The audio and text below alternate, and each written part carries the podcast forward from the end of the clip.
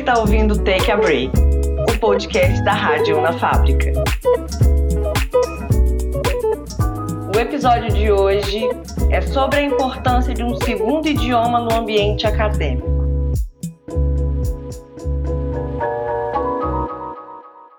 Salve família! Aqui na vez e na voz aí na Argentina.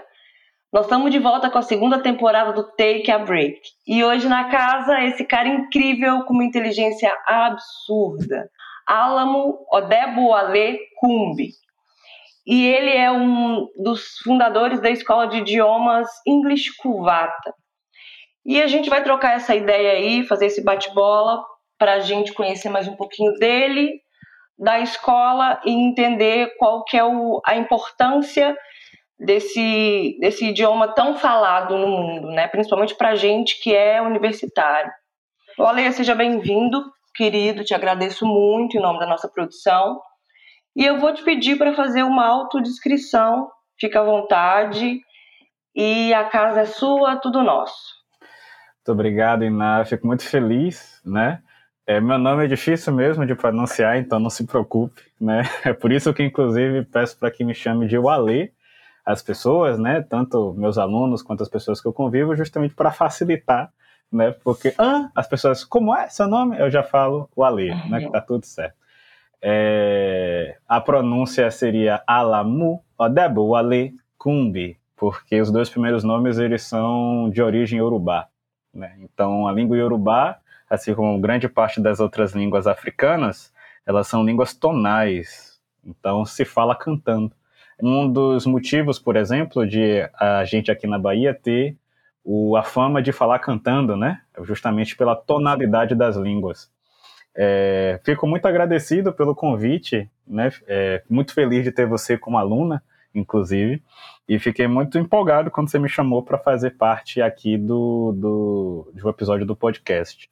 É, eu tenho 27 anos, sou nascido e criado aqui em Salvador, meu amor, né? Você já percebeu pelo o amor do o amor do Brasil inteiro, né? Exato, exatamente, né? Eu me considero um africano em diáspora e considero todas as pessoas pretas fora do continente africano também como um africano em diáspora, né? Eu sou engenheiro químico de formação, me formei pela UFBA, mas não exerço a profissão. Também me formei em técnica em química pelo IFBA, né, o saudoso Cefet. É, Sou capoeirista, sou macumbeiro, né, filho de Mutalambô, de Uinzó, de Congo Angola. É, estudo línguas africanas como um hobby muito bom, né, gosto muito. É, estudo Kimbundo, Kikongo e Yorubá. É, me engano dizendo que eu, me... que eu aprendo crioulo cabo-verdiano, né? Mas ainda tem outras línguas que eu quero estar aí na frente. É, a África é uma coisa que me encanta, né? Que me conecta, que me faz enxergar quem eu sou. Então, tudo que vem de África, eu eu não só estudo como eu procuro vivenciar, porque nossas culturas elas são vivenciadas, né? Elas não são estudadas. Não é num livro que você vai aprender. Então, eu costumo também tentar vivenciar, né, o máximo de cultura africana que temos aqui. Então, seja capoeira, o samba de roda, é, o candomblé, que são as coisas mais acessíveis aqui em Salvador, mas o que eu não consigo vivenciar eu procuro estudar. Eu digo que eu sou um historiador freestyle, né? Aqueles não sou historiador de formação ainda, mas eu pretendo ser. Mas história é minha grande paixão, história africana principalmente, né? É minha grande paixão. Então eu, eu no meu tempo livre, acreditem, eu tenho tempo livre, né? Cada dia mais escasso, mas no meu tempo livre eu estudo bastante, né? Leio muito sobre o continente, sobre seus desdobramentos, sobre suas culturas, sobre seus desenvolvimentos. Então, justamente dessa paixão que eu comecei a desenvolver de uns tempos para cá, né, faz uns três anos, mais ou menos com 24 anos, que eu fui começar a me entender como pessoa preta, né, em Salvador, por, por mais curioso que isso seja. É, eu juntei a expertise da língua inglesa, que eu aprendo desde muito cedo, tive acesso à língua de um modo muito fácil, é, crescendo, e aí eu juntei os dois conhecimentos e fundei a English Cuvata, Escola de Inglês. Né, que, tá, agora. Oi. Deixa, deixa eu só, deixa eu só é, é, fazer um, um, uma introduçãozinha, assim, porque depois de tudo isso que você falou, é, e até o, o próprio tema do episódio, né? É óbvio que são questões que a gente precisa levantar, mas eu quero entender um pouco uh, quando você percebeu que engenharia não fazia pulsar o seu coração. Olha, isso é uma coisa muito interessante, né? Eu sempre gostei muito de conhecimento em geral. Então, é, eu sempre quis trilhar um caminho acadêmico mesmo. O meu plano ainda para minha vida é que em algum ponto eu serei um professor acadêmico, principalmente voltado para história, né? Então, quando eu percebi que eu não queria fazer engenharia, minha família, ela me convenceu naturalmente, como a gente fala aqui em Salvador, né? a fazer engenharia, porque eu já vinha de, de, um histórico de química no Cefet, né? E como eu falei para você, eu, não é que eu não gosto de engenharia, eu gosto porque eu gostava de conhecimento em geral, acho que ciências é uma coisa muito interessante. Ciência, inclusive, é uma coisa muito ancestral. A roupagem que a gente tem da ciência atual é uma roupagem extremamente europeizada, mas isso não significa que a, a ciência é europeia, né? Eu dou aula também no Quilombo Educacional Bessá, que é um projeto que antecede, inclusive, a Cuvata, é, dou aula de física lá e a gente bate muito isso em cima dos meninos, né? Porque a gente ouve muito ah, a equação de Bernoulli, Isaac Newton, parece que nunca, né, que nunca existiu ciência fora da Europa, o que é uma mentira, porque o nascimento, né, de boa parte do conhecimento científico que é levado para a Europa é o Antigo Egito. Mas enfim, eu falo demais. Mais conhecido como Kemet, né? Como Kemet, exatamente, perfeito. E aí o eu fui, né? E aí eu fui tentando me convencer que engenharia era aquilo para mim, e eu nunca me nunca entrei, basicamente no curso, sabe? Eu fico fazendo as coisas meio mangueado, sabe? Meio levando ali para tentando me, me identificar, até que durante um processo de terapia, né, onde eu fui fazer terapia durante um tempo, ficou muito explícito, né? Ficou muito escuro para mim que engenharia não era o meu lugar.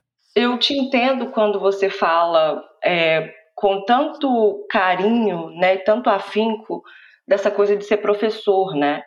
Principalmente professor acadêmico, porque é uma, uma profissão. Eu quero seguir a docência também, e a gente, tem, a gente que tem essa coisa de, de aprender ensinando, né, de troca, isso é muito do, no, do nosso povo, né, da nossa gente, né? Exato.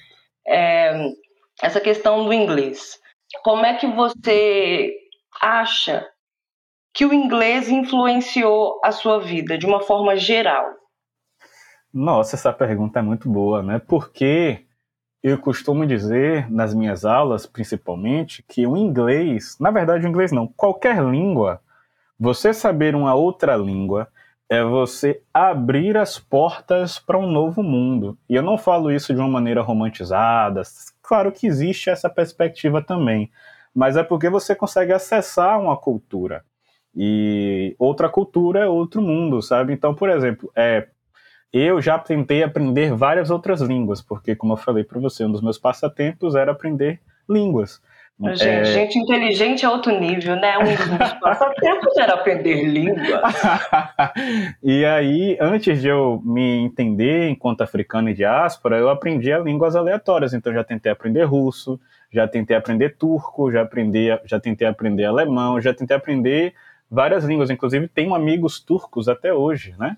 É, que, que eu fiz durante esse processo de aprendizado. Então, uma coisa era eu conversar em inglês com os meus amigos turcos, por exemplo, e outra coisa era tentar falar em turco com meus amigos turcos, né? Sim. E é muito, é muito interessante, eu converso inglês todos os dias com meus amigos, e as pessoas que falam português também, é, é, é muito mais simples você conseguir se expressar na sua língua nativa. Por mais que você domine a outra língua, né, como é o meu caso, que eu, eu sou fluente em inglês, é muito mais fácil você se expressar, porque tem todo o trejeito. Tem o jeito que você fala com o corpo, tem o jeito que você fala com os olhos, com as mãos, e quando você está aprendendo outra língua, quando você aprende outra língua, às vezes o gesto que você faz com o corpo dentro daquela cultura ou é outra coisa ou não quer dizer nada. Sim. Né? Então, é, você entende piadas, você entende jogos de trocadilhos. Hoje mesmo eu estava explicando né, um trocadilho. tentando explicar um trocadilho em inglês em português, ele simplesmente não funciona. Você tem que dar uma uhum. volta gigantesca para conseguir chegar numa coisa que às vezes o inglês é só um ER no final da palavra, sabe? É, isso funciona também muito em Kimbundo, em Yorubá, em Kikongo. Então, qualquer língua, qualquer dominação de língua é uma porta para um mundo que se abre sabe? E o inglês não é diferente, né? Eu cresci ouvindo, então, eu tenho esse meu passado obscuro, né? Que eu cresci sendo metaleiro. então, acessar o conhecimento, o, o, o, a fluência do inglês, né? Saber ter o domínio dessa língua me, me, me proporcionou, por exemplo, a conexão muito forte com letras, né, que, de letras da, de músicas de metal, de rock, que me proporcionou depois o interesse de tocar guitarra, que foi como eu comecei a aprender, e aí depois com a internet me, me fez criar vários laços de amizade no mundo inteiro, né? Me fez é, ter acesso, por exemplo, a filmes, documentários, então isso, é, isso é, agora na construção da minha escola, isso é fundamental porque tem muita coisa que simplesmente não existe em português. Então isso para mim é um divisor de águas porque eu tenho conhecimentos, tenho vivências diferenciadas que muita gente do Brasil, muita gente preta, inclusive no Brasil, simplesmente isso. não tem. E eu poder pegar isso, colocar na minha escola e transmitir para os meus alunos e compartilhar, que é justamente o, o seio né, da, da, do sentido africano, do, do compartilhamento, do escambo, é algo muito, muito rico eu gosto sempre de, de trazer os momentos, assim, né? Eu sou essa pessoa que eu consigo lembrar de alguns momentos de viradas de chave da minha vida, né? E eu sempre fico muito curiosa é, para saber isso das, das outras pessoas. Quando é que você teve a sacada de falar, olha, é, eu lembro que você falou na, na aula que a gente teve na segunda, de que você dava aula para os seus amigos ali de uma forma informal, né? Às vezes sem cobrar. Mas quando é que você teve essa sacada? Tipo assim, não, eu preciso sistematizar isso aqui, eu preciso de algo meu, essa veia empreendedora. Você sempre teve essa veia empreendedora, e quando é que você teve essa sacada? Porque você podia dar aula de qualquer outra coisa, né, devido à sua inteligência. Mas o inglês, esse, esse empreendimento em inglês, quando é que foi isso? Me conta. Então, essa é uma pergunta muito boa também, né? Já você tá cheio das perguntas boas, eu acho, gosto disso. Ah, eu sou ótima, eu sou ótima. Aceita que eu sou ótima. ah, não, já aceitei desde o começo, já, nunca nem duvidei disso. É, então, é, eu sempre fui professor, na verdade eu nunca pensei em empreender, não. Inclusive, eu não sei se, né, eu, eu, sempre segui um pouco a lei do menor esforço mesmo, estou quebrando isso durante um tempo. E quando você é microempreendedor, é absolutamente algo que você não tenha tempo para descansar, né? Oh. oh. né? E aí eu tive logo assim quando começou a pandemia, eu vi que o governo, o desgoverno, né, Bolsonaro, não queria adiar o, o Enem de qualquer forma, então eu pensei, poxa, eu não vou ficar aqui parado vendo o meu povo passando por essas e sendo, né, é, sendo penalizado por uma coisa que não é culpa deles. Assim, eu tenho todas as críticas possíveis contra a academia, apesar de eu querer ser professor de academia, né? Mas Temos uma... isso em comum também. Temos Exato. isso em comum. Mas eu acho que se a pessoa quer entrar na, na faculdade, ela tem o direito dela, nem que seja para depois ela não querer mais, né? Entrar e, e desistir, enfim. E aí eu comecei a comecei um projeto, que era o projeto Cuvata, que era o projeto justamente de dar aula de graça para pessoas pretas online, que estivessem impedidas de ir para a escola, de ir para cursinho, é, por conta da pandemia. E aí eu comecei esse projeto, dava aula de Química, Física e Matemática, e aí em inglês, e aí um amigo, uma coisa muito doida assim, um amigo de infância que eu não via há muito tempo, ele ouviu, eu, olha, eu encontrei ele no Tindó, que é o Tinder do Roger Cipó. Uhum, sei bem, né? frequento, fre frequentava bastante. Né? Mas eu, eu só. Eu, eu só ia para rir mesmo, né? Pra, pra, pra rir. E aí, quando eu, eu lembro que eu abri o, o, o, o, a live, ele tava lá e eu comentei, eu falei, nossa, um amigo de infância meu. E aí o Roger Cipó leu e falaram: olha, falaram que aqui que você é amigo de infância de alguém. E aí ele viu, né? É o Paulo ele viu, veio falar comigo, ele falou, olha, eu vi agora que você tem um projeto e tal, depois de uns dias, né? É, tô com um projeto parecido com um colega meu, você não quer participar? E aí foi o que o Quilombo Educacional Bessar incorporou no meu projeto. E aí, e, inclusive o plot twist, né? Paulo namora a minha professora de química do Cefet. Você vê que a gente fala que Salvador é um ovo, né? Ou metade se conhece, ou a outra metade já se pegou, é que a gente fala. Ah, aqui em Minas Gerais e Belo Horizonte, em Belo Horizonte é a mesma coisa.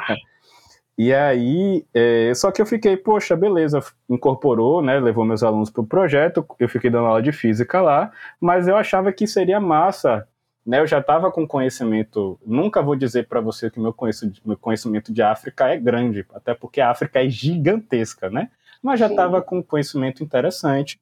E aí eu pensei, poxa, eu poderia continuar esse projeto juntando o que eu conheço de África com a minha expertise em inglês. Falei com alguns colegas meus pretos, né? Eles gostaram muito do tema, ficaram muito empolgados e eu comecei a dar aula para eles. Eram cinco, seis pessoas, mais ou menos, né? E aí Bia, uma grande amiga minha, né? Ela falou assim: por que você não cobra para fazer isso? Eu falei: não, vou, não vou cobrar de vocês. Eles falaram: não, faz uma escola cobrando, né? E aí eu parei para pensar e tal, conversei com manhinha, né? Sempre importante. Falei: pô, mãe, o que, é que a senhora acha? Ela falou: olha, você não tá fazendo nada, não tem perspectiva de emprego nenhum, né? O polo petroquímico de Salvador e nada tá a mesma coisa. Então, eu acho válido você tentar e tal. Ela me apoiou super. Era um empreendimento de baixo risco, né? Porque computador tinha, internet eu tenho, então não, não ia fazer nada, ia só os custos de arte, de divulgação mesmo. E aí, no dia 1 de dezembro, eu inaugurei a escola. Né? Eu lembro até hoje, daqui a pouquinho a Cuvata faz um ano, inclusive.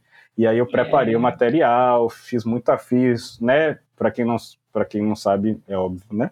A Covata tem um material exclusivo feito por mim, pelas minhas pesquisas, onde eu vou atrás, converso com meus amigos do continente, pesquiso muito, né? Dentro das minhas próprias aulas de Kimbundo, Kikongo e Yorubá, a gente aprende também muita coisa de, sobre o continente, sobre costumes, sociedade, cultura, enfim. E tudo isso foi angariando com os meus conhecimentos de diásporas que eu fui procurando, né? Então, eu desenvolvi o material e dei início às aulas. E foi justamente a partir daí que começou o projeto.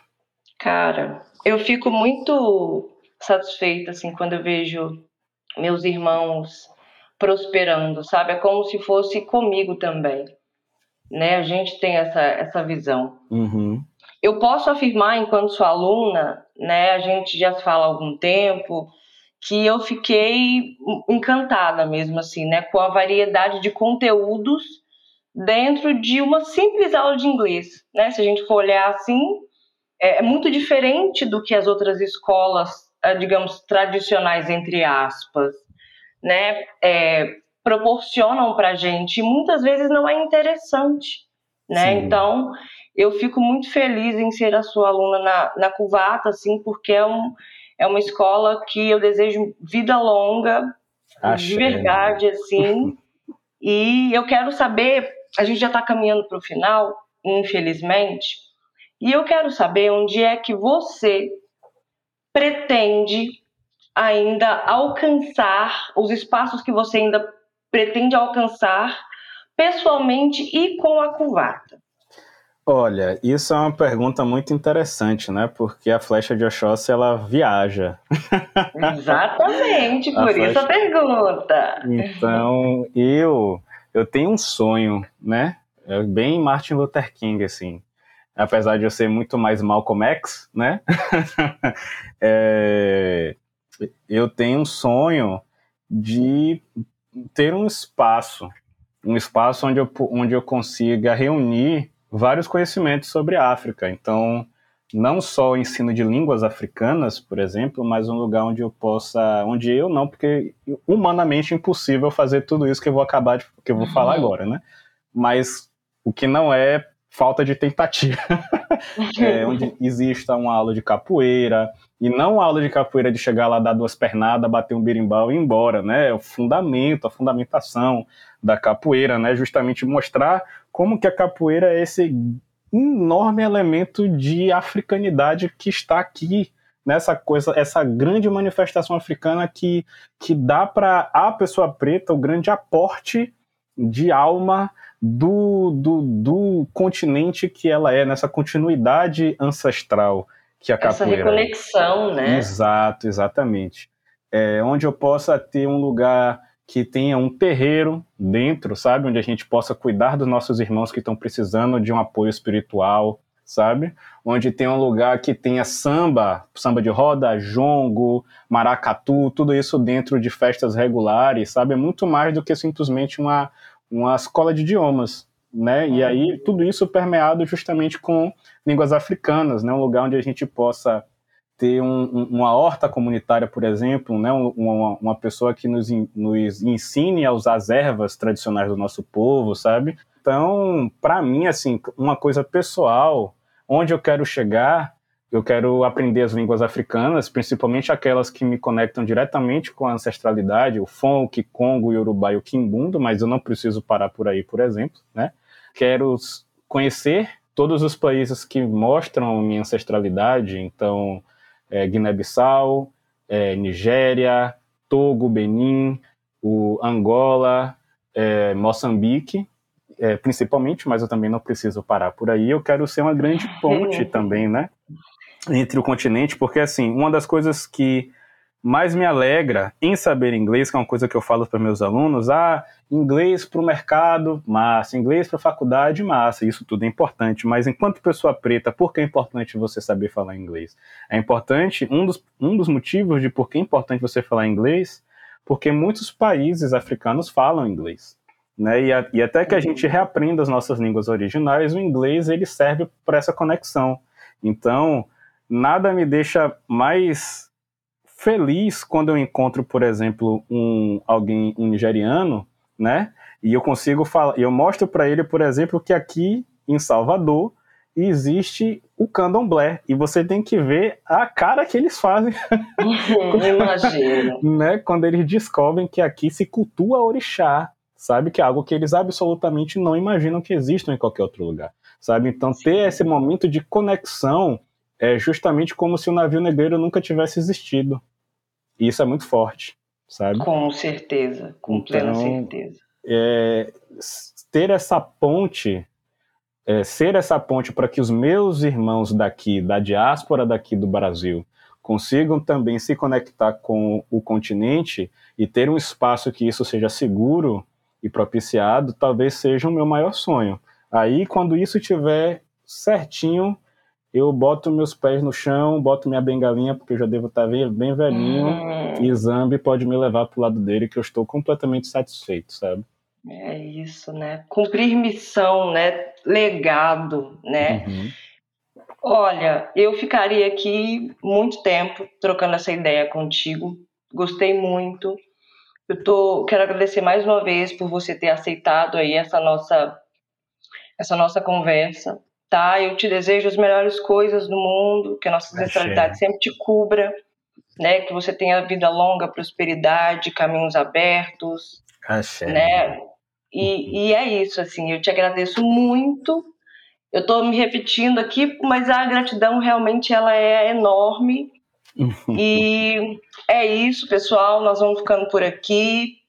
Em breve nós teremos outro episódio com mais um, um convidado sensacional. Um beijo para todo mundo no coração e até mais. Shalena Nizambi Macamba Mami.